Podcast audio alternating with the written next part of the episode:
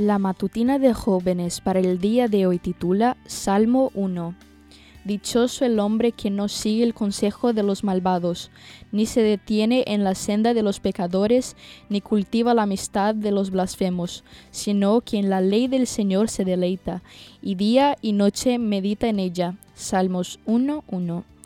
Estos versículos encierran muchísima riqueza y creo que entre tantas cosas nos dan una pauta de cómo leer los salmos. Por mucho tiempo pensé que tenía que abstenerme completamente del contacto con los malvados, los pecadores o los blasfemos.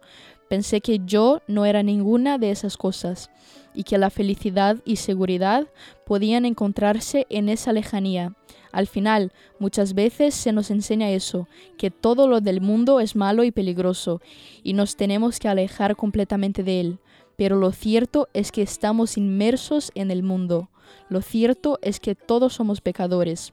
Lo cierto es que inevitablemente nos encontramos con este tipo de personas si es que no lo somos nosotros también.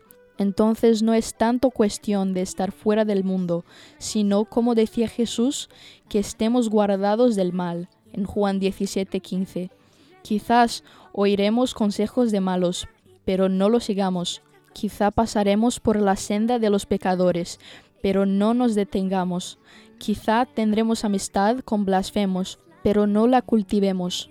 En contraste con todo esto, dediquémonos a deleitarnos en la ley de Dios y a meditar en ella día y noche, no a modo de reclusión y aislamiento total, sino como una ancla segura, una roca firme y nuestro verdadero sostén.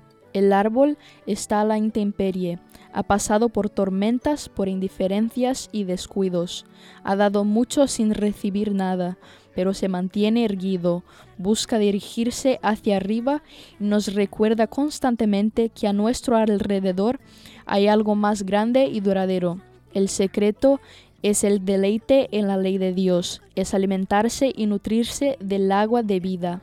A su tiempo daremos fruto, nuestras hojas no se marchitarán y todo lo que hagamos prosperará.